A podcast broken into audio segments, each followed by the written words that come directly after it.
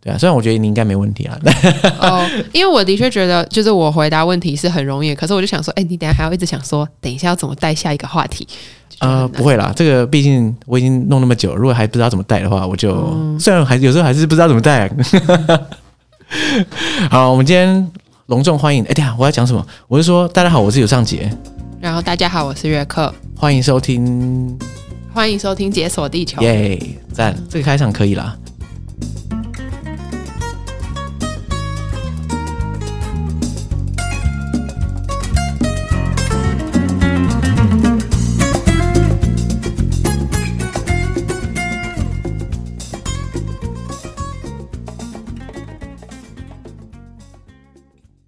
你知道我是难得有机会跟念人类学的人一起录音，觉得很兴奋。之前几乎没有吗？应该说，到底谁会念人类学？哦，对，台湾念人类学的人非常 少。对对对，所以我觉得突然有一种呃很温馨的感觉的。所以你当初在念人类学的时候，就是去巴西，对不对？应该说，为什么要特别跑到巴西念人类学啊？应该是说是为了想要去巴西，所以就找人人类来 念。哎、怎么跟我这故事也是似曾相识？因为想要去德国，所以去找一个人类学来念，有点类似的感觉，这样。所以你跟巴西的渊源到底是怎样啊？是我其实大学的时候大四下去交换过，嗯嗯，然后我是去巴西利亚大学交换，哦，巴西利亚大学就是在他们首都里面的大学，对对对，所以一种台北帝国大学的感觉。嗯，更奇怪一点，因为就是巴西利亚，它是一个被创造出来的城市，嗯所以有点应该像是你会跑去华盛顿特区，或者是哦，澳洲首都，也是蛮特别，就不是大家对习惯就的一个圣保罗啊、里约啊那种大城市。对对对，就像说我去澳洲打工，假设我特别跑到坎培拉，好像就有点哎，就是好像很屌，在首都，可是又觉得怪怪的这样。对对对，可是为什么你要去巴西利亚交换啊 了、因为学校只有巴西利亚哦的姐妹校，一切都是身不由己啊！对，然后因为在那边之后，所以我我在找房子的时候啊，因为它完全就是放生你，它没有就是像台湾其实服务的非常好，有什么英文授课啊，帮你做新生训练啊。或者是就是台湾几乎应该大学都有办那种专门给外国人的宿舍比较好的那一款，呃，以前我大学是有一块，对对诶对耶，说的也是，他们就是建的特别高大哎、就是我是说那些宿舍看起来就建的特别扎实，因为就是外国人习惯住的不可能像是台湾这种什么四人房、六人房，然后一起洗澡的澡堂，他们一定都是套房式的啊。嗯、这个我不是很确定各个国家的状况是怎样。嗯，但是欧美几乎就是他们无法忍受，觉得怎么会睡上下铺这种东西。是哦，嗯哇，台湾的学校都会想说，外国人来会适应不良啊，还要帮他找就是有一些学伴制度啊，陪伴他，然后还有什么生活辅导老师之类。巴西利亚就是完全没有，完全不管你，直接放生，对你就是自己去找房子住。干怎么那么残酷啊？然后就是我就找不到学校附近的，就是跟其他同学合租啊什么，因为你其实语言葡萄牙语那时候也没有很好。嗯，最后是我认识了一个巴西朋友，帮我找到就是当地有一个中产阶级家庭，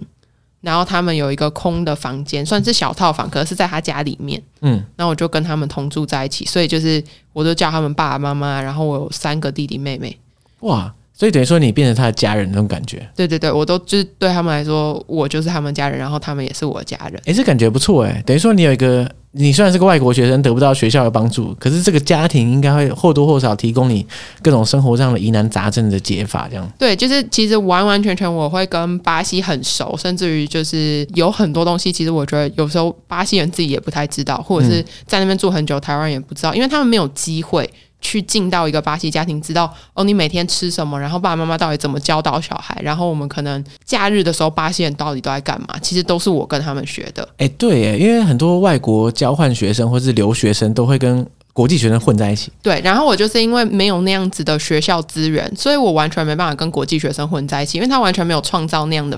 哦场域。他强，你就被强制跟巴西在地人混在一起。，对，然后那个那个过程其实就很人类学，就是嗯那个时候我其实不知道人类学是什么，所以我就是完完全全就是隐身在一个巴西家庭里面，然后我的朋友都是我的亲戚，就是我的家人们的大亲戚们。就是他们的家族很大，所以嗯我就要跟我的什么堂哥们啊、堂姐们一起出去玩之类的。哇，所以你可能已经被写入他们家族族谱里面了。啊呃，哦曾经有一个这个约克，这样 对啊，所以是因为就是跟他们感情很好，然后我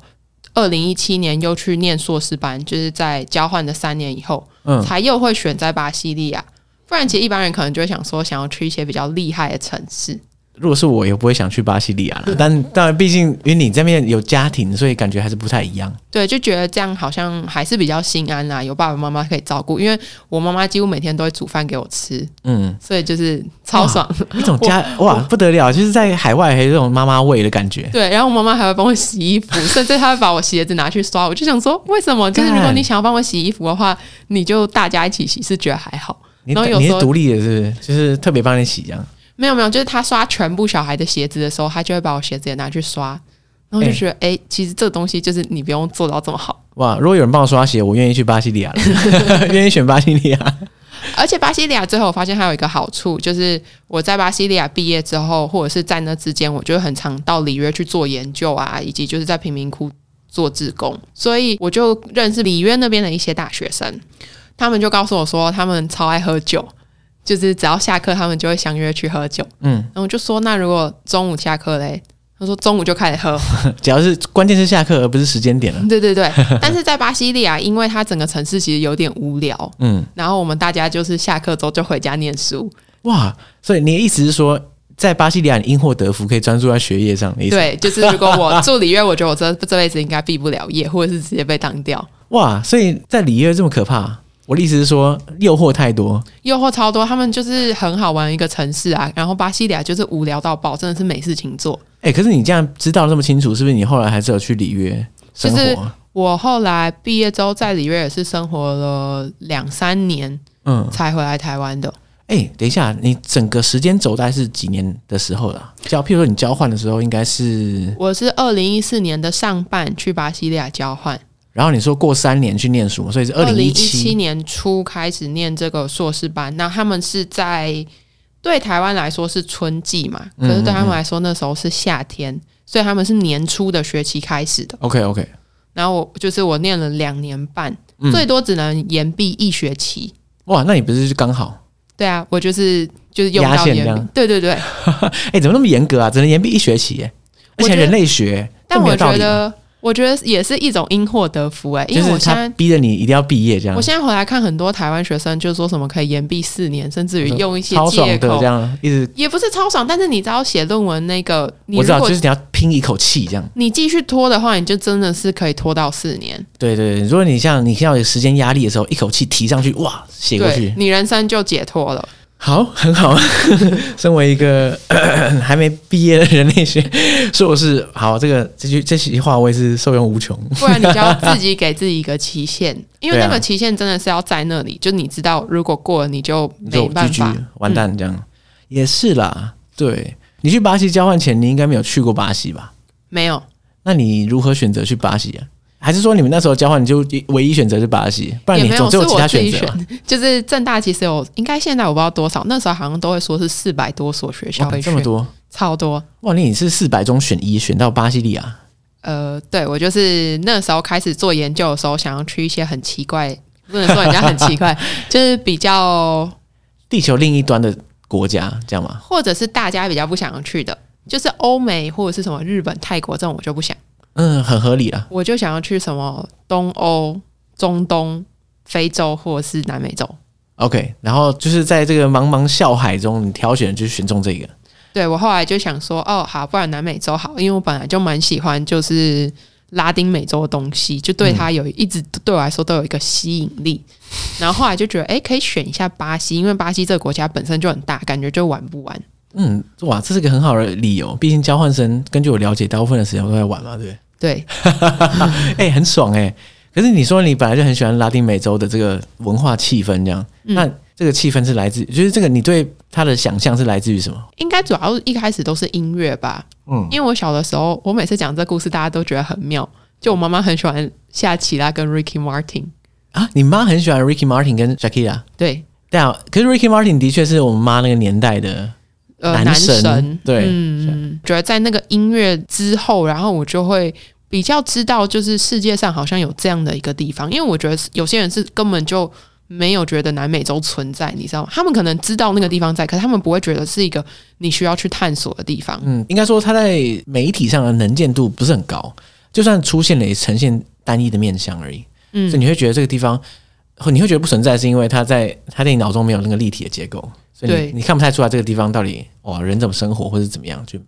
想象不出来。但我觉得我也没有就是一个很完整的想象，可是可能很刚好，像是台湾开始有转播世足赛的时候啊，嗯然后我就默默就是看一看各个队，然后就决定哦，我要支持巴西。啊，那么早就选择要支持巴西，那个时候我好像才国小还是国中刚开始的时候、欸，嗯，然后我还去买了巴西的球衣跟球裤。那你二零一四去交换不是是的，就是正好是时候嘛。对啊，可是你正好赶上那个国商的那一天嘛，哦，对我我有去，而且我那你天该不会在是现场看吧？就是德跟德国比赛的时候，我是去他们有一个要怎么说啊，有点像是公共派对的一个场所，然后它会有七个大荧幕，超大荧幕，哇，干！然后大家全部都一起看，然后看那一场，真的太 hardcore 了， 就是一到现场，因为我们还迟到，然后就发现哎，才迟到就赢四是比零。三比零还四比零之类 的，哇，你只要迟到二十五分钟就赢四比零了，所以嗯嗯嗯，已经错过一半的进球，对，然后后来就是大家都不知道在干嘛，就大是家看不下去。嗯，哇，所以你之前对巴西的想象就是来自于可能拉丁美洲的音乐，然后还有一些你过去对他们的认知。但我后来还有发现，就是因为我后来开始进到贫民窟去服务啊，嗯，然后现在我有时候在网络上、YouTube 上面看到跟贫民窟有关那种国外媒体去做深入报道啊，嗯，我就还是很着迷的在看这些影片的时候，我才发现，其实我去巴西以前我也看过这些影片呢、可是你没有在身心中留下印象。其实是有那个印象，我后来才发现，我以前就一直在研究贫民窟，巴西的贫民窟。你说还没去之前，对，然后甚至于就很小的时候，我还我刚学会就是可以用英文去看影片的时候，我就印象很深刻。那个时候是巴西贫民窟，他们正开始政府想要控管，然后毒枭已经在里面，他们就会一直双方一直打，一直打，然后他们就会去采访当地居民。我就记得居民就说，我们就两边不是人啊，哇，不是你那时候才一个小小年纪，然后你就就应是该已知经道要高看中了啦。但我对就很很，我记得我才想起来，我有一阵子我一直不断在找这一类的资讯，因为我就觉得哎、好像有蛮有意思的，然后就一直看下去。所以这个巴西的这个文化印象已经潜意识中植入你的脑海，嗯，然后后来你就默默的跑去巴西交换，这样，对，然后我才发现就，我就因为我现在就是跟一个巴西人结婚，然后我就嗯有跟我、我老公说，我就说，没想到我就是这辈子都会是巴西球迷耶。因为如果你是真的是巴西人的话，你一辈子也不会跟动。可是对于我们这种外国人，你知道吗？就我可能今年想支持阿根廷，明年想支持嗯对巴西都可以。是是没错，哇，所以你从小就跟巴西结缘，最后就跟巴西人结婚，这也算是一个很奇妙的历程。是，我觉得是。那你在你到巴西之后，你有碰到什么？就是因为我我想你之前对巴西，毕竟你从小就有点莫名其妙的一种连接感这样。但你到了之后，你有对于巴西某种某些地方幻灭，或者说你过去认为的巴西，就发现是你存在在你脑海里而已嘛？我觉得它有一个幻灭的过程，其实是我在交换的时候觉得一切都很美好。交换的过程，你交换半年，对，然后我就觉得哦，巴西人就都很热情啊，他们都很快乐啊，嗯，然后大家都就是嗯会彼此照顾啊之类的。嗯可是当你做研究生，然后尤其又在念人类学的时候，你就会发现，就是这些东西背后都其实是有它的结构， 或者是有一些悲惨的地方，所以他们才会这么快乐。就是他们的快乐，其实我现在的认知会是他们不得不快乐，嗯因为他们大环境太惨了。你所谓大环境是指经济层面上嘛？经济或是政治都是，嗯就是政治，你不管选谁，他都一定要一直贪污跟 干把把整体就是把整个社会都搞那么烂，嗯，那你就一定要每天都很快乐啊。可是他总是有，意思是说，面对很差的经济跟很差的政治，也有很多应对的方法。你可以让这整个民族变得很愤怒，或是变得很快乐，这是一个民族上的选择嘛。那巴西的结果是，他们大家都变得很快乐，的确是因为他们大环境的悲惨造成的。可是，一部分也是因为他们某种文化脉络下才会产生出来，大家选择往这个方向走嘛，对不对？嗯，我觉得的确是我有之前忘记听 podcast 还是什么，然后我就发现泰国其实有点这样，你说整个国家很欢乐，是因为就是一种苦中作乐。大家一直不停的自嘲那种，对，哈。所以自嘲是一个巴西人自带的技能但。嗯，他们很喜欢自 嘲，就是就是他们常常有一个呃，我不知道算不算我的一个文化差异，或者是我还在适应的一个地方，就是比如说像巴西人很爱开玩笑，嗯，然后他们就会觉得哦，如果你怎样怎样，你不能接受的话，那就是你开不起玩笑。 OK，比如说像可能种族的东西，他们也可以拿来开玩笑。哇，会很地狱梗那种等级吗？还是他自嘲居多？自嘲我的话觉就得他们是没有发现那是地狱梗，那那那那真的蛮地狱的。 我的意思是说，连就是讲地狱梗的同时，没有发现那是地狱梗，那真的是地狱到爆啊！也不能说，应该也不是说好笑。就我其实就觉得不好 笑嘛。比如说像在葡萄牙语里头，他们说亚洲人的小眼睛，嗯，他们不是说小眼睛而已哦。那个他说 olhos puxados 是贝拉的眼睛，就他用一个呃、哦，就一个丹凤眼的概念这样子。对对对，然后他们还会这样一起做。他就说你眼睛就是这样被拉的，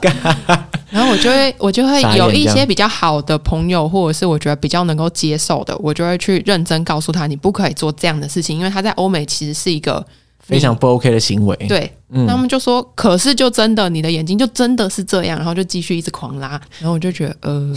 然后他就然后他们就会就会说啊，那你这样就是开不起玩笑。我说这东西有什么好笑？对，我对啊，我想说这个好笑的点在哪里？嗯对啊，这很奇怪嘛。对，所以就是巴西人的确，他的那个快乐有时候会有点过头，嗯，嗯可是其实大部分时候他们快乐，我觉得其实是因为大环境的那个，或者是还有另外一点，可能我们会说巴西人都很享受当下，对，因为只有当下没有未来，是不是？对，就你不知道什么时候会死掉。瞬间 get 到这个点了。天哪！可是巴西的环境有这么严酷吗？当然，我们在新闻上看到巴西的确常常有负面的消息，这样。可是巴西，你在那边生活几年之后，他们的经济状况或是整个社会状况也真的这么差、哦？应该是说这几年有越来越差啦，就是你可以记得以前正有说过金砖四国那个东西，哦，对啊，金砖四国现在好像也都差不多崩坏了，差不多。对，然后巴西就是在那个时候被说完之后，可能办了个世足杯，办了个奥运，嗯然后就现在就是物价一直不断的上涨，然后巴币一直不断的跌，已经算是跌一半了。就是我最一开始到到现在离开四五年的期间，它已经它的币值已经直接减一半，跟疫情也算有关系，对不对？有一点对。对啊，因为巴西不是出了名的不防疫嘛。对，但不防疫这件事情，其实你说跟疫情有关系，也是因为他们自己的选择啊，也不能说就是疫情害了他们，而是他们怎么去面对疫情这件事。 OK，回过头来讲的话，就是巴西人很快乐、很乐观，等于说是鸡生蛋，蛋生鸡的这种概念嘛。要说是一个良性循环或者是恶性循环，就看你要从哪一面看。你可以说它是一个循环，这样对，对，那至于良性、恶性，我相信应该说每一个循环都有恶的一面跟良性的一面。哇，这个我不知道，就是从迷失开始讲就变得那么沉重啊！这这是 人类学毕业生常见的那个 话题走向这样。对，然后我大学还是社会学 的，哇，恐怖了这一集， 没有啦。不过坦白说，回到比较生活面的方向的话，你觉得在巴西生活啊，嗯，你过去有什么特别的迷失，或者说你观察到当地有趣跟台湾的文化差异？我觉得有一个我到现在都还会被人家问，或者是人家会讲，他们就会说巴西是不是很脏，然后巴西人是不是卫生习惯很差，就可能会觉得巴西路边摊就绝对不能吃，他们可能会觉得有，因为像是去东南亚，大家都会这样说，嗯嗯，就不要轻易吃他们路边摊。对，然后我现在回来台湾才会就是去夜市或者是那种菜市场吃饭，我才会觉得我真的不要看你怎么料理那个食材，我知道很好吃，我绝对不要往天花板去看。就是跟巴西人其实超爱干净。当然，哦的确，我们的路面很脏，就是因为大家都喜欢乱丢垃圾。可是因为那个不是我们自己的环境，对，你那懂是吗地上嘛，哎、公共的地啊，关我屁事这样。，对，就是，可是他们自己家里几乎都会整理的超干净。是哦，因为家里是要接待客人的，他们如果来到台湾人家里，都会觉得你们怎么会堆积这么多东西？这大部分台湾人都有这种堆积习惯，你知道吗？他的那个家里的客厅该不会跟那种乡土剧的客厅一样吧？就是摆的整整齐齐，一尘不染啊是，好像没有人住在这边住一样。是干，怎么会这样？跟我想的巴西不一 样，是不是？干真的是啊，破灭然后破灭。另外的话呢，就是好像都会觉得什么，不知道为什么，可能都会觉得巴西人脏脏的。呃，我怀疑就是大家潜意识还是对于肤色有一点稍微歧视，这样就觉得如果肤色稍微黑的话，就觉得哎是不是没洗干净的感觉。嗯但其实巴西人就是一天至少都会洗澡两次以上。一天洗两次，至少一早一晚这样嘛。对，像是你个人的习惯，就是台湾人不是都会是睡觉前洗澡，回家然后我再也不出门的时候洗澡。大部分对，但是他们的概念是，我要去跟朋友见面的时候，我必须是干净的，所以你出门前要洗澡。嗯，呃，我非常认同这个概念，因为其实我也是这样， 因为你出门前都没有洗澡，不是很脏吗？可是好，我还是有听过台湾人就说，我现在都出门还叫我洗澡，也是啊，因为有些人另外一个逻辑就是说，哎，出门不是一瞬间就脏掉了，嗯，所以就会变成可能出门洗澡一次，然后回来的时候，因为可能有流一点汗，就会再想要洗澡，嗯，因为再加上天气热啊，大部分巴西大部分区域天气都比较热，想要冲凉一下，对。再来的话，就是他们一天都至少会刷牙三次，刷三次牙，你说早中晚这样吗？对，午餐吃完一定会刷牙。台湾现在开始有渐渐有一些人午饭午餐吃完会刷牙，可是还是有一些人觉得就是只要早晚刷牙就好了。哎、插个题外话，我之前有一阵子是常常刷，就是三餐刷牙这样。然后后来有牙医师说：“哎、你不用三餐刷牙，因为刷太多那个珐琅质会凋零。”这样，我想说干。可是有另外一派就说：“啊，你就是要刷牙。”所以我再也不知道到底要这我样觉怎得么这刷才的好确。也是，就是每个国家它的这种卫生政策宣导是不一样的。对啊，也是，对，嗯但至少可以确保，就是其实巴西人要抓到一个重点，就是他们想要香香的。嗯，除了洗澡以外啊，就是我们可能，我觉得小孩子可能国中开始，他们就会用那个体香剂、止汗剂，国中开始就就喷香水这个概念嘛。就是不是止汗剂是一个，因为对它要止汗喷在腋下，然后你还要另外喷香水。哇，怎么那么手续那么多啊？然后我们对于就是这他个们国如中生而果已啊，看到台湾人就是都没有在用止汗剂这件事情，其实觉得很可怕。 浑身发臭这样。嗯，因为在那边就是我像我以前会去公园慢跑，对然后我就看到那种他们都不穿上衣，然后对露自己的大肌肉，对然，后这样跑过来的男子，就是浑身都是汗水，嗯，然后说哇，我现在一定要闭气，就是他一定会超臭，他都运动成那样。然后跑过去的时候，不小心还是吸了一口，说觉得反正是香的。怎么会这么 香？因为他们就会是，他会用运动品牌，就是运动香水。干那你家里可能有特别要去运动跑步的香水，去健身房的时候也会打理好自己。就是健身房其实，在巴西，尤其在里约的话，它其实是有一个夜店的概念，就是健身房也是一个怎么说搞暧昧的地的一方。个好场所这样。对，所以这边发臭的话就已经完蛋了。你在巴西真的很少很少会闻到人体的臭味，除了就是因为流浪汉很多，流浪汉会有味道。嗯，但是就是常人来说的话，我们是大家都香香的。哎、这太夸张了吧！我的意思是说，连那个路边跑步还有去运动的时候都可以保持香，这样它已经三百六十度无死角了。是， 哇靠！就某方面而言，其实可以整体说，就是巴西，我觉得这个大家可能比较接受，就是好像他们很顾自己的外貌，巴西人好像都长得很好看，哦，对，的确常常看到这种迷因，就是说巴西人就特别帅、特别美。因为巴西其实就是蛮外貌协会的。嗯，但你这样讲他们，他们也不会觉得就是哦，你怎么说我外貌协会？因为他们自己就是会觉得，那你们嗯很怎么骄傲不是不是把自己的外貌顾好？哦，对啊，他说哎、说我卖外贸协会，啊，还不是因为你自己不努力？嗯，比如说像戴牙套这件事情，所有的人嗯牙齿其实都长得很漂亮。台湾我们应该是，除非你的牙齿真的太不好看，或者是其实呃在健康上有一些问题的时候，医生会推荐你一定要戴牙套嘛。对，在巴西就是几乎所有人，全民接待。嗯，就是我会发现他们小孩子刚掉牙的时候，可能就开始长不好，然后嗯爸妈就说、哦没有关系啊，反正还不是要戴牙套，哦，哇，哎、哦所以已经已经就是决定好了。那不就是等于说，哎、长什么样没有关系啊，反正最后还是要整形，这种感觉。对哇，所以然后大这个戴牙套啊，你会看到可能四十岁、五十岁的阿姨啊、阿伯他们也在戴牙套。就是爱美不分年纪。嗯，他可能到这时候他才自己有这一笔钱可以戴牙套嘛。哦，他可能辛苦存了牙套钱，就是为了这一刻啦。对，因为他们还有另外一个问题，就是其实他们这个爱美是一辈子的，嗯，就你不会会因为我结婚以后我就成放为一弃这样个子。黄脸婆或者是欧巴桑或基上，嗯，因为你随时还是可能会离婚对。对对对，然后不可要能说的还太要早找这第样。二春、第三春到第七春，这种都是正常。哎、可是这样讲起来的话，在巴西社会生活，外貌压力好像蛮大的、欸容貌焦虑。多毕竟每个人都很拼命啊啊。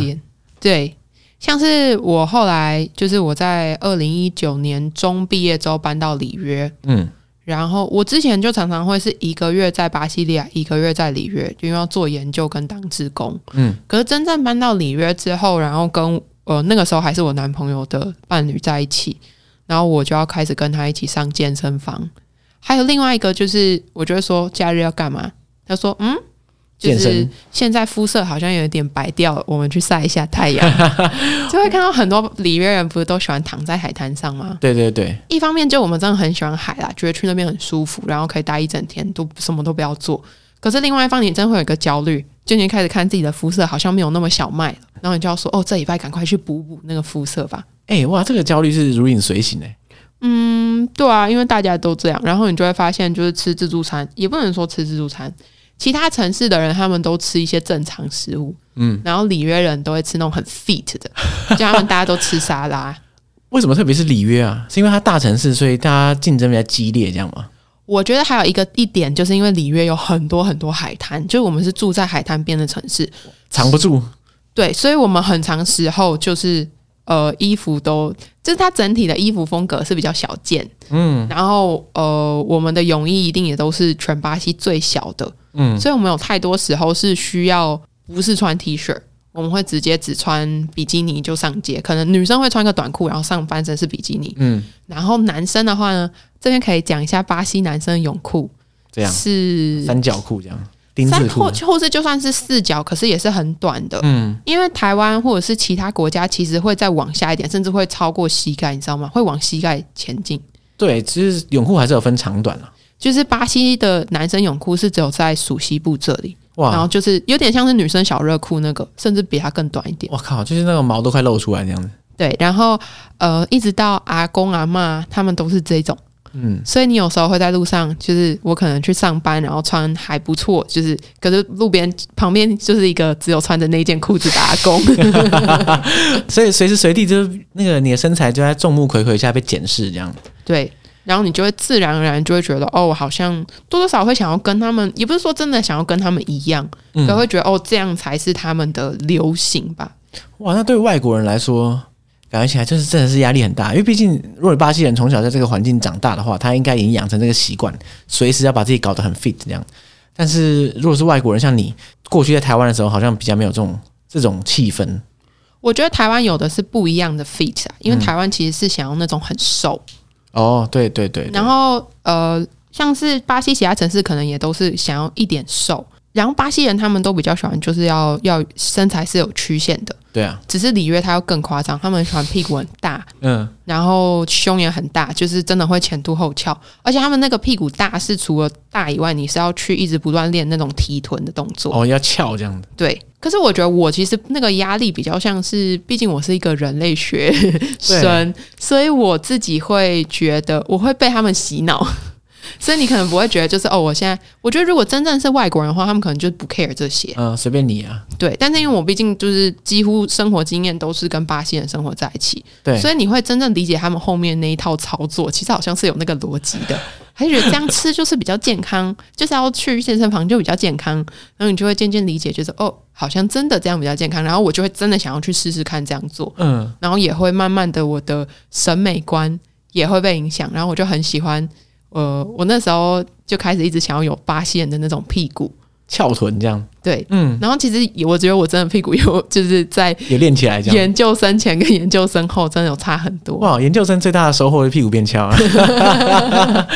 哎、看，所以你通过里约那个地狱级的试炼之后，你哇，你到全世界其他地方是不是杀爆全部人？但我们可能到其他地方就只会觉得哦，他们怎么怎么会这么的瘦之类的。对啦，因为毕竟这个审美观也是每个 socially constructed，对，所以每个地方它也是不太一样。里约有里约的玩法，可是其他地方嗯，就不见得喜欢这一套这样。像是光是我们后来就是我们在回来台湾之前，我先搬去圣保罗三个月，然后我就还是光是我穿衣服的，我带去的衣服就比较里约风，就可能是露背装啊，然后是那种热带风情那种图腾的洋装。对，可是圣保罗其实它那个城市，我觉得就很台北啦。你哦看到台北人穿什么？台北人会穿马靴，会穿那种外套，比较有质感的那种感觉。因那为种都会风对里约就很像垦丁，哦，里约是整个城市就一个海滩风这样。对，然后圣保罗就是一种上班族那种都市雅痞的感觉，这样。一样是短裤好了。里约我们可能就穿那种紧的小热裤，嗯可是你知道比较有质感那种短裤，现在就可能是下面会打开一点啊，或者是就比较有一嗯些设计。哦，然后我就会只穿着我的小裤子在圣保罗街上，然后就觉得大家都在盯着我很看怪。怪的这样。而且我后来就默默发现，就是因为我也会去圣保罗健身房，然后默默发现，就是我在里约超认真，想要成为就也不会，我不可能成为里约屁股最大，可是就是我就一直看那些人，就觉得哇，他们屁股真的太好看了。然后我到圣保罗就马上松懈，越发现旁边人，哎、不过如此 嘛。对我就觉得，哎、我应该是这边屁股最好看的。你们这边是没有在风靡屁股吗？哇，在里约的一个就是随便一个人抓去圣保罗，直接封顶这样。嗯，因为我有时候在圣保罗，因为我觉得我的审美观很里约，反而就是我老公他的审美观是还好。嗯，然后我有时候在圣保罗好不容易找到，我觉得哎那个人好辣、哦，我觉得他超好看。嗯，然后我就会默默发现，其实他好像是里约来玩的人，因为我可能会看他身上有刺青，或者是他有一些就是小配件，我就觉得哎那是里约人才会有的。哇，你眼睛锐利到可以让茫茫人海中辨识出来谁是里约来的了。其实我又默默发现，我觉得哎长得超好看的人都是里约人。哇，所以圣保罗跟里约这两个城市居然有这么大的差异啊！嗯，所以他们的差异来源就在于说，圣保罗比较都会型，然后这这边的人都是我们认知的那种办公室上班族，所以他们整个穿衣风格那些文化的感觉就有差。因为圣保罗是巴西第一大城，然后里约是第二大。哦可是因为他们所在的地点跟地形其实差很多，里约就是海边，然后圣保罗其实它算是一个在山城，哦，圣保罗是山城，它其实有一点点在山上，然后你去它那个路啊，是很多那种莫名就会一要一一下可能要开上坡，然后又马上下坡。哦，那可能就是在路上穿比基尼会有点冷这样。其实它的我们那时候去是八月搬过去，那时候是巴西的冬天。嗯，然后我们就体验，就是觉得超冷，我每天都在喊很冷很冷很冷。可是对圣保罗来说就是还好，嗯，因为它的那个天气状况可能比较像欧洲一点，就是可能十五度到二十五度之间，但里约可能一直都是二十五度度到三十五度之间。嗯， OK，对我来说啦，对我一个我没去过巴西的人来说，这两个城市好像都一样，就是我想象到的巴西就会直觉跳出这两个名字。可是事实上，这两个城市本质上就很多很大的不同。嗯，而且我后来发现，其实人身上也有不同，你说人是指就是里约人跟圣保罗人，除了我们刚刚说的外貌，就他们个性上其实也是有一点些许不同。应该要先说他们之间一直都有一个余量情节。嗯其实巴西就是有点像台湾也会吵什么天龙国跟南部。哦，对啊，占南北啊，对，然后或者是我不知道，其实台湾会不会有，其实也有一点，就是新北跟台北这种也会一直觉得哦，新北就台北县之类 这种。哦，新北就南部啊，我早就知道 了，我我就是新北人。对，然后里约跟圣保罗只是就是一直会看不惯对方，因为他们其实连说话口音都有不一样。哦，像我老公就会很，他听到圣保罗人讲话，他就会莫名想要笑，因为他就觉得他们口音很好笑，然后他会一直模仿他们，你懂那个很烦的那个感觉。嗯，我知道，嗯，然后可能两边其实都算是很 fashion 的前端，可是一边是走、呃热带风情，一边是走都会风，对，然后就会彼此看不起。我们可能在里约的时候，我们就会觉得圣保罗人就是汲汲营营的 OK，在很进往进步的方向前进，然后我们就会觉得，嗯，可是你们这样就是人生都没有享受到。哇，所以里约就是一个比较 chill 的地方。里约就是超 chill，chill 到就是圣保罗人来可能就会生气，就会觉得什么事情都办不好。那以一个从台湾过去的人，这两个地方的什么效率啊，或是那些整个感觉，应跟该台说湾是比，，甚至可以说圣保罗应该是巴西这么多城市州之间效率最好的，嗯然后圣里约是最差的。可是我可能会说，里约就是我们印象中最巴西的那个样子。 你如果想要去巴西，真的体验巴西的风情，你应该就要去里约挑战看看，而不是体验看看、啊。 OK，然后圣保罗其实我后来一个心得，因为我变成是从巴西利亚一个最无聊的地方，然后搬到里约，对，然后又到圣保罗，所以我才发现，就是因为圣保罗它那么大一个城市，然后它有很它接受了很多各国移民，嗯，甚至于那些移民到那里，他们其实也没有打算要搬到巴西其他地方。就是在圣保罗落地生根，嗯，然后我以前都会想说，可是如果你们都来了，为什么还要待在？可能不是说移民们啊，可能说像是交换学生之类的啊、但我后来发现是圣保罗真的很好上手，很好就哦上圣保手罗了。其实就等于是一个台北，就是你该有的捷运系统，你就是搭上去就是了。哦，你说它整个设施还有那些交通都比较便利，然后它的效率性跟呃人的温度，其实我觉得跟台北是比较相近的。所以如果一个住在台北的人要去圣保罗的话，可以无缝接轨。我觉得呃也不能真的是无缝，可是就它对可啦，能就是缝比较最。窄，对对对对对， 里约的话可能就是里中约间你要是先一个练，坑，要先先练屁股才能去，这样就比较累， 你还要花几年这样。以及比如说像我刚刚没有讲到的一点是，我们在里约的时候很喜欢到处跟人家聊天。就那哦，个就会是你想象巴西人很热情，对然后对身对边就对可以对一直讲话，一直讲话。就我们可能去吃个饭，然后隔壁桌有一个话题就开了，就开始一起喝酒什么什么的。啊，然后认识朋友的爸爸妈妈好了，你就会自己开始，就是自己开聊天嗯室，完全不用朋友介绍。然后我们去圣保罗的时候，刚好有一个里约朋友，他跟那边的人结婚，嗯，就他们也是圣保罗跟里约这对情侣。然后那个圣保罗人他就抱怨说，他莫名的就开始跟我爸聊很多话，我就想说干嘛干嘛一直跟我爸讲话，他就说，可是这是对里约人来说，甚至是一种礼貌，就对我们都不理你，基本这样也很怪啊。我们基本上就是要聊到 就是停不下来，就是聊就是基本上可能要两个小时起跳那种。哇，靠，然后圣保罗那个圣保罗太太，她就觉得，可是我们大部分是会保持一点点距离，也不是说真的很冷漠，对，可是可能不点会，到为止就好。嗯，不会开成 那样。哇，现在才两个城市，你就有就有文化冲击了。嗯嗯。然后我觉得圣保罗还有一个我觉得蛮让我惊讶，以及我后来也会跟李瑞朋友分享的一点，嗯，就是圣保罗真的很多亚洲裔。哦，圣圣保罗很多亚裔哦，嗯，因为日本移民啊，然后后来有台湾、韩国，以及算是比较晚到的中国移民，嗯都聚集在那里。哎哎，说到这个，我一直有个印象，就是说在巴西好像很多日本移民，他那们是怎样啊算是在二战之前，巴西跟日本政府有一个协约的感觉，就是嗯巴西地很大，然后没有人开垦，然后日本很挤，可是很多人。哦，干脆送去那边开垦一波。嗯，所以他们日本移民一开始到的时候，其实他们都是做比较农业部分移民哦。嗯，就是一直到现在，我们去买菜的那种菜商啊，其实很都是日本家庭，还哇，蛮有趣的。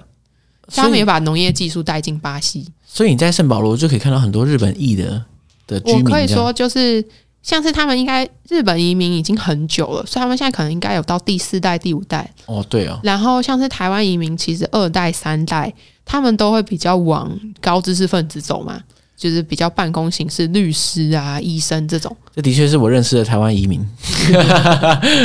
然后如果你去一个办公区看他们吃午餐的时候，嗯，就会我我甚至可以说，一桌四个人里头就会一个人是亚洲脸。哇，圣保罗，哦嗯，哇，那这样的话，这个比例很高啊。对，然后我说一个很夸张的话，就是你在圣保罗看到亚洲人、亚洲裔比非裔还要多。比非裔还要多。哎，巴西整个整体的非裔比例到底多高啊？应该可以算是有到六十趴，到都60是肤色偏黑，就可能不是真的超黑的那种，嗯，可是其实都是跟黑人混血过后的后代。可是没有道理啊，那怎么可能亚裔比六十还多呢？所以就是他是那个比较高阶层的人，阶级比较高的，其实我们常常可以在我们会去消费的百货公司啊、餐厅啊看到的，都会是肤色比较偏白的人，哦哇，那以及亚裔。在圣保罗的话，这个是一个很很残酷的现实。在里约的话，我觉得还可以，就是我们生活当中很常也还是可以看到黑人，嗯，因为在。呃，里约比例比较高，以及就是里约，我们有一点大家都生活在一起，就是里约的贫民窟其实也都在城市的里面，嗯，但是像是圣保罗那种比较平坦式的城市，它的贫民窟会到外围去，所以我们可能看不到那些比较下阶级的人，或者是其实你看到他，但是你会忽略，就是你其实没有发现他们正在为你服务。哦，你是说可能是基层的服务人员？对，很多是非裔的。就是你会说，比如说像你在巴西交的朋友当中，到底有几个是黑人？你就会发现这个比例很不对啊。像是我去上大学，有几个是黑人？其实他如果照比例来说，你可能一半的朋友都要是黑人，但根本就不会有人有那么多朋友是黑人。所以这就是代表说，这个社会结构跟种族算是某种程度上重叠，导致于说你在这个阶你在这个层阶层中，你认识不到黑人，是因为不同族裔的人在不同的社会结构的分布并不均匀。对他们通常都会说，就是哦，巴西才没有什么种族歧视，巴西不像美国那样会歧视。嗯，的确，好像我们大家都融在一起，可是默默它其实是一个结构性的歧视。嗯，就是你你肤色比较黑的时候，你还是有可能，可能不会像美国发生那种警察会特别找你，其实也会，你特别找黑人麻烦只。是他们没有那么像美国这样公开的在聊这件事情。嗯，因为大家都会一直说巴西没有种族主义，可是其实我都会做一个小游戏，就是我到每个地方，我就会开始算有几个黑人。每一个场合这样，对我就是有想到的时候，我就会看看，就是嗯，像是在里约，我有时候可能还可以算到三成或四成，就是我去吃东西的餐厅。但是在圣保罗的时候，可能在整个 shopping mall 里头，我只能看到一两个是跟我一样作为消费者的非裔人士这样。嗯那代表说这个就像刚刚讲的，它这个比例很不对，是因为你的消费力的这个层级中，就是黑人的比例远比这个国家 general 的比例还要远低。嗯嗯嗯，对，所以这个呃种族主义其实是存在，但他我觉得他在巴西更难去谈什么种族平等，是因为他们根本就还没有承认这个嗯东西的存在。可是如果有念社会科学，或者是就有特别关心这部分人，其实大家都会觉得，就是我们需要更积极的来改变这个结构之类的。嗯嗯嗯，嗯，的确是会有一些什么。嗯黑人的保送名额啊，嗯，只就有点像是台湾原住民加分的制度，但在那边也会就是一直遭批评，就像台湾就会一直去反原住民的同学们说，哦，你都加分上来这种，对 对，感觉因为很多人当然不了解自己受与生俱来本来就已经受到很多特权，嗯他就会觉得，因为大部分人我觉得应该都有这个倾向了，就是成功都是因为我了，那失败的应该都是因为我天生的问题这样，嗯嗯，会有这种感觉。我想，如果是在巴西的非不是非裔的人的话，应该会觉得说啊，那个非裔人可能就是可能是因为自身的问题啊，或者是怎么样，才会造成这个贫富不均的问题。像是你让我想到，我其实有一个非裔的朋友是我在台湾认识的，嗯，就是他来台湾交换过，然后后来我去巴西交换的时候，我们有见面过，他就问我说：“哎那你都过得好吗？你在学校就是有人跟你做朋友吗？”之类，就想说以一个平常你会关心一个外国学生的想法这样。对，然后我就有提到，我就说：“哦，我觉得巴西真的很好，也都没有种族主义。因为我之前去美国打工的时候，我有碰过白人完全不想跟我讲话，然后就是我一直问他问题，他就一直无视我。”好嗯靠北哦，然后我就觉得，哎、我在巴西其实都没有人这样对待我，嗯，就是大家都对我超好，就算我的葡文没有讲那么好的时候，他们也会很努力的帮助我，然后很想要跟我做朋友。然后我那个非裔朋友在开车，他就默默说：“哦，那是因为你是亚洲人，如果你是非裔的话，就没有这种好事了。嗯，就还是会是不一样的对待。嗯可是可能这只有他们自己知道，对，因为你无论如何，或者我就真的不是非裔嘛，所以我们也无不可能知道他们的生命经历到底是怎么样。嗯嗯，嗯，像你在里约跟圣保罗的贫民窟，都算是有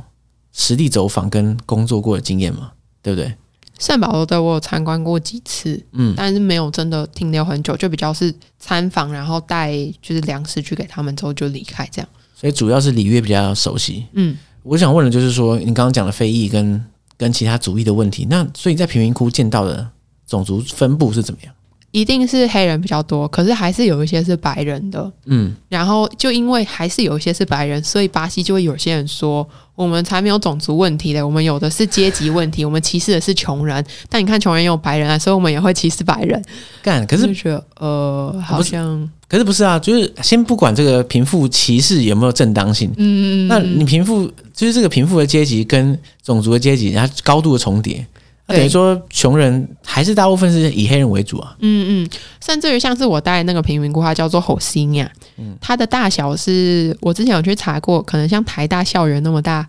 哦，台大校园，你说总区校园吗？对。哇，然后然后它是在一个山坡上，就像一个九份。可哎、是要山那么坡上大的贫民区的确的确在新闻上很常看到这样的景象。啊这主要是在里约，因为里约市里头有很多山，就有点像是台北这样，只是山还要到城市里面，因为我们的山其实算比较在外围一点。嗯嗯嗯，嗯，然后这些贫民区就会集中在可能山丘的地形上。对，就是什么，比如说像信义区后面那边就会很多，因为越是有有钱人的地方就越多，因为他们就要就近在那边工作。哦，对，就是很其实很多很有趣的事情，就是说在世界上很多城市最发达的区，隔一条街可能就变成贫民区这样。嗯因为贫民区必须就对啊，就像刚刚讲的，你要就近去服务这些有钱人，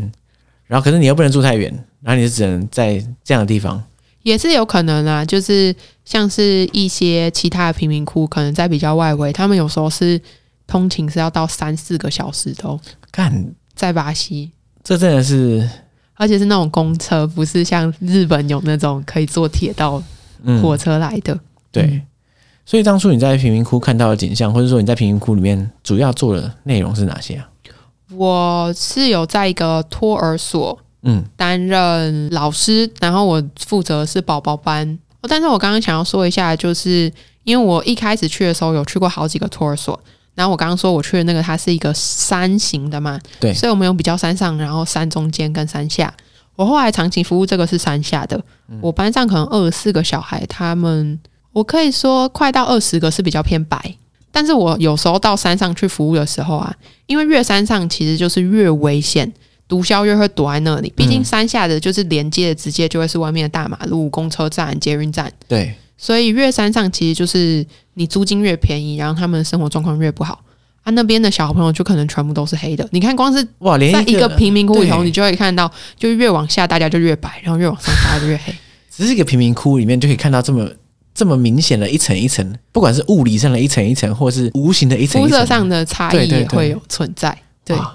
然后我就是当幼儿园的老师以外呢，我有在有一个英国人，他在那边成立免费英文学校，嗯然后我在他们一些班上就是都有当助教。后来我自己有认识一个保姆家，就是他真的是当地人，然后他可能也不知道怎么去申请一些资源，可他旗下照顾了三十到四十个小孩，然后我就决定要帮他发起一个募款计划，因为我觉得他用他自己的家照顾这些小孩，只要我把他的家或者是他这边一些东西用好的话，其实这些小孩的童年所在的地方会是更好的。那后来那个募款计划成效怎么样？我现在已经没有在算了，但是我觉得我其实有募到台币几十万，哇，就是累积下来，因为我就是每几个月会回去拜访他们的时候，我就会跟大家说，哦，我可能十月底要回去一趟，对那你们现在可以开始捐钱给我，然后可能会我会跟那个她叫露西安娜这个保姆，嗯我跟露西安娜讨论说，你最近有没有什么想要整修的？一开始其实我募款的时候算是我开始写关于这个保姆的。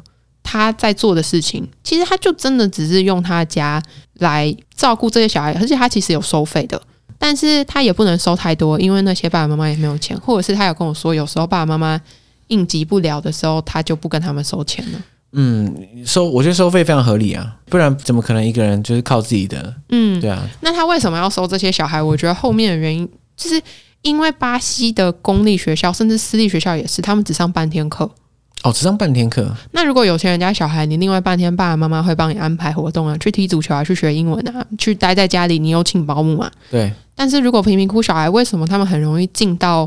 走黑道？就可能是因为爸爸妈妈也在上班，没办法照顾他。管不了。他下课之后就自己在街巷巷巷街里头玩耍，嗯，然后然他后可居住能，的环境又是可能窝藏了黑道跟罪犯这样子。或者是说，其实有时候黑道可能也是他的家人， OK，然后他就会觉得爸爸妈妈上班做什么劳工底层劳工去帮人家扫扫地那么辛苦，我可能是不是来做一下这个赚一点外快？因为可能一开始只是把风啊，对或者是帮忙送点小东西之类的这种，那小朋友可能就觉得嗯，这的确是一条路，后来越做越大尾。对，就有可能。嗯，但是如果他们去一个保姆家，那至少确保就是没有大人看照的时候，是有一个大人在看照他们的。对对对，嗯，所以这个保姆家就是他照顾的小孩就很不一定哦，从婴儿哦，婴儿也要照顾啊。就是因为他们上班时间也很不一定。嗯，你要看他们如果是餐厅的服务生，他可能都是晚上去上班，对，所以露西安娜就是晚上可能要继续顾小孩，她是二十四小时不停歇的，不知道这个 Luciana 怎么那么这么屌啊？ 他怎么办到的？应该也算是呃，因为她身形比较大，所以对她自己也不适合到外面去工作。嗯然后她，我不知道她那时候，她其实做这件事情很久了，就是她的一个她的职业。但是我就是凑巧，因为有人介绍，然后我认识她，然后我觉得她也把小孩都管得很好，就是他们都会互相照顾。你要想三四个小孩，然后只有一个大人，对啊，这一定不行，一定要让他们之间互相可以成立一个小小的这种 community 的感觉。对，然后就会让他们都有办法，也他，我觉得他教导的方式也是好好的在教育他们，所以我才会特别就是觉得，哦，好像我其实是可以帮助你做一些什么。那那时候其实我一开始认识他的时候，我问他说：“你想要我帮你什么吗？”嗯，就是我刚好来有一个月的时间，我以为他会说你可以来帮我一起照顾小孩，然后他居然说：“哦，我需要玩具。哦，他需要更多的玩具，让他可以就是让这些小朋友使用这”样。嗯，因为他其实收来的钱，他还要煮饭给他们吃。嗯嗯，然后还要缴他自己的水电，所以其实他很少有这种多的钱去想，他他其实心里有想，他有想说我把可能呃环境改善好，我把会漏水的地方修好，每次下雨的时候小朋友就可以在里头比较舒服之类的，嗯可他没有这个多的钱。然后我也有点，就是我觉得我听到的时候有一点吓到，就会觉得，可是我好像也没有钱给你。然后我第一次做的时候，是我自己给自己五十块黑 I 意思，就是五十块黑澳，大概那个时候是台币五百块，我自己设定的，就是是我自己的钱，嗯，我就决定我来买一些玩具。然后我后来也是越买越有心得，就是你不可以什么玩具想说这长得很可爱你就买，因为你要想象这玩具它会从婴儿，然后有十几岁的小朋友，嗯，你可能想说买乐高积木很益智对很好，可是你要想婴儿可能拿回去拿去吃，所以你等于说你那个礼物还要千挑万选呢。然后像之前有后来有很多就是台湾到里约去旅行的人啊，他们可能知道我的计划，他们就会来找我，然后我就会带他们去逛贫民窟，然后顺便去看小孩。嗯然后就有曾经有一呃有人来的时候，他就带了一本书，然后我在想说，我觉得有点自责，因为我从来没有想过要买书给他们。因为其实我是知道，就是书当然是一个很好的东西啊，对小孩来说。可是我就完全可以想象，就是可能大小孩想要好好看书，然后小小孩就这样啪，直接把你撕掉。对，而且书是一个很难跨年龄，就满足二到什么十二岁的人都可以看的书。但可能就是你就会发现，呃，这的确就造成很大的差异。你可能会觉得贫民窟的小孩也是小孩，但他们因为住在有些人是住在这个保姆家，或者是度过童年都在这个保姆家，然后他们接收到的资源跟他们有的资源就会很不一样。然后后来，因为我开始写这样的故事之后，我的脸书专业上面就有很多人就是一直问说，我们也可不可以帮忙？对我们也很想要帮忙。然后我才想说，诶，呃，但如果你们信任我的话，是可以转账给 我啦。所以就是对变成很多人都转账到我的台湾的户头，然后我在那边支出黑嗯阿姨想要带去。一开始也是，就是我都会去买玩具啊、买饼干啊、买他们需要的民生用品类。对可是后来，当我们有比较多钱的时候，我们可以做的可能是装冷气。哦，装冷一气，开始有买二手电风扇啊，哎、这个这个实用哎、你要想想看，里约就是夏天会到四十几度，连个电风扇都没有，那真的会崩溃、欸。而且他们他不跟我说的时候，我一开始还没发现家里没有窗户，就是窗户那里他用一个那种比较大的塑胶塑胶袋贴起来，挡着这样。然后家里很多处都会漏水，然后我们之后就把漏水全部都修好，所以现在就是完全不会漏水。哇，那这个真的生活环境有很大的改善啊！你又漏水，又没冷气，啊然后也没有电风扇，那窗户也没有。一开始啊40几我们度真的是蛮拮据的，就是现在想起来，因为其实我一开始是二零一七年七月开始接触到这个贫民窟，对，然后他们在那个时候贫民窟正经历我们所谓黄金十年，因为他那个时候哦贫民窟领还导有黄金 十，年，干因为他其实要看后面黑道的管制好不好，哦，所以如果黑道他。现在政府也会介入，可是如果你可以有办法贿赂警察的话，其实它可以达到一个蛮好的平衡，因为大家都不想要没事有事有枪战，没事有事警察来搜嘛。对，可是后来就是黑道自己他们有一个内斗，哦，然后就造成就是他们内斗很严重，然后警察就要介入，然后后来还派军队，哇，所以变成说社区得到安宁是这样吗？也没有，就是从还此是之后因此而不得安宁？因此不得安宁。干，所以我在十月再回去，就隔三个月，嗯就我七月去的时候一切都很好，然后十月之后我就开始没事有事就一直有枪战，而且会很严重。然后枪战的时候就不知道会发生什么事情。然后卢西安娜居然跟我说：“你有没有钱可以让我买一个锁？”买锁，因为他家前面有一个小空地，之后才是房子，嗯这也没有，大概就是一个桌子大小的小空地，然后前面就有一个铁栅门。他就怕说他家已经是巷子的最尾端了，嗯如果真的他们要躲警察，或者是警察想要怎样跑下来之后就会进来，嗯所以他想要把那个铁门锁起来。哦，对啊，不然他直接跑到家里来枪战还得了？对，然后我就想说，我现在只要买一个锁就可以解决这个问题了。可是，可是他甚至于连多出来买锁的钱都没有。我不知道， 因为像贫民窟那么大嘛，对不对？嗯需要帮助的小孩应该是数很不清。多对，对，那卢西安娜以一己之力，或者说大家的善款这样捐入的时候，她能照顾的其实还是有限，嗯嗯，所以我就不是很确定，像这样的行动要怎么样才能把影响力扩及到更大的范围。我也曾经想过，就是比如说有些人会推荐我说，哦，你应该要做这个，你应该要，甚至有人说可能会像是世界展望会那样，你有嗯小孩照片，然后每个人可以定期捐款嗯，这种感觉。可是我就觉得我不想要这些孩子变成一个一个商品的感觉，或者是他们有跟我说，哦，你应该要做一个社会企业，他们做什么你来卖，他们都是小朋友。所以我目前就是还没有更好的 idea 之前，就是运作方式，其实我们现在也把整个家改建的已经很不错，我觉得它其实算是有一点到一个阶段了。嗯，因为一开始要做的事情太多了，但我们现在其实整个是白色的墙，嗯然后是好看的，是有平整的地板的，对我，觉得已经差不多到一个段落。然后我自己在巴西生活的时候，也常常会自问，就是因为你在路上有太多的流浪汉来跟你要东西，甚至这些流浪汉有些是家庭，就是有些是西家带捐来要吗？还是或者是小孩，他出生的时候就已经在街头了，他的世界观就是他从来没有去上过学，然后他小时候就知道哦要怎么去跟人家要东西之类的。然后我就会想说，你真的会帮不完呢、啊对？有有时候觉得说不知道从何下手。我后来算是安慰自己一个方法吧，就是我至少在帮这些孩子。这些孩子他们其实比较在靠山上，我刚刚说，所以他们都颜色比较黑。然后我有时候在路上看到你会看到流浪汉大部分也都会是非裔的。我也不能每天都一直捐钱，因为我也没有那么多钱。对啊你，真的可能会在五分钟之内有十个人来跟你要钱，嗯，超频繁。那我就会想说，好，可是我的心力是放在这些孩子身上。如果我可以阻止一个以后不要沦落成这样的话，我就已经好一些了，而不是想说我现在要怎么帮助这些在路上的人。对，其实这个我觉得也是个正确的心态，因为有些人会觉得说，我、靠，那么多人，我要怎么帮？帮不了啊，不帮了。嗯，对，那可是事实上，你帮一个是一个、啊，产生了改变在，就算是一个人身上、两个人身上，嗯那也是有的事情嘛，对不对？嗯嗯，所以我是觉得一开始把目标设得太大、啊你就不敢做了，因为你要怎么做？我、哦靠，那一次几万个小朋友，我全部都是算我管，那还得了？嗯可是如果你说你要照顾好两个、三个，这个是大家能力所及是办得到的事情，嗯，对啊。那如果说假设现在听众听到这里，那么他如果有意愿帮助罗提亚娜的话，目前的管道是怎样啊？哦，就是通常还是可以到脸书去查我的脸书专业，叫做约克在哪里、嗯 w h e r e is York？然后就是可以跟我联络这样子。嗯脸书嘛，对不对？对，好啊，那就其实你在脸书上也不只是关于 Luciana 的事情，或者是说贫民窟里面的经历而已，而是你还包括了你自己在巴西的所见所闻跟文化观察。嗯，就是算是一个巴西总管。哇，这个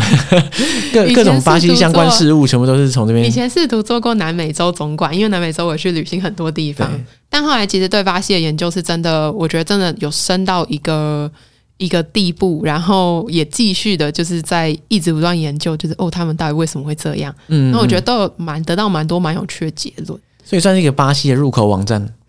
嗯， 可以这么说。可是这入口其实有点 深呢、就是我常常会讲一些很深的东西，然后都哇会觉得哦，我好像就是很吓到大容易家是不是很沉重， 对，不过我相信我们的听众其实算是有一大部分是非常乐于挖掘比较深入的在地文化，嗯嗯，所以我相信大家应该没关系啊，大家先去搜寻约克在哪里，然后自己看一下几篇文章，应该就知道能不能消化，嗯嗯对啊，如果觉得哎、OK 的话，继续往下看也没有问题。这样，嗯，那当然，如果对于贫民窟的各种不同的计划有兴趣，想多了解，或者是甚甚至是想要捐助的话，都可以透过你的粉砖嗯找到连结嘛，对不对？任何时候或者是只是想要去巴西玩，然后要比较想有玩也可以啊，要要比较有礼貌，然后自己会懂做功课来 问，因为还是有人会直接说哦，可以怎样怎样吗？然后我还是，就大部分人来问关于巴西的事情，我都很乐意解答。嗯，嗯，因可为是想不要丢一说，句无脑的就好了。对，他说：“哎、巴西哪里好玩？”我还是可以丢一个连接，就是哦，我以前写过这篇，你看一下啦。哦，对，但是任何跟巴西有关的，就是我很希望大家可以真正认识到巴西的真实面，嗯，就不要只是一些像我小时候看到那种很肤浅的东西。对对对对。可是后来发现，肤浅的东西也是有它的道理在啦 也是啊，但是可能我就可以告诉你，就是肤浅之余，其实你可能多一点点，你就可以玩得更深入，或者是你可以玩得更尽兴。嗯，嗯没错。好，那所以我反正这个连接什么的，我一样都放在本集的 show note 跟贴文当中，所以嗯这个很简单啦，大家自己点一点就可以了。好，那我们今天就非常感谢约克带我谢谢们到尚这个杰地球的另外一端，就是 literally 另外一端， 这样来探索巴西。好，那就这样喽，嗯，大家拜拜。拜拜。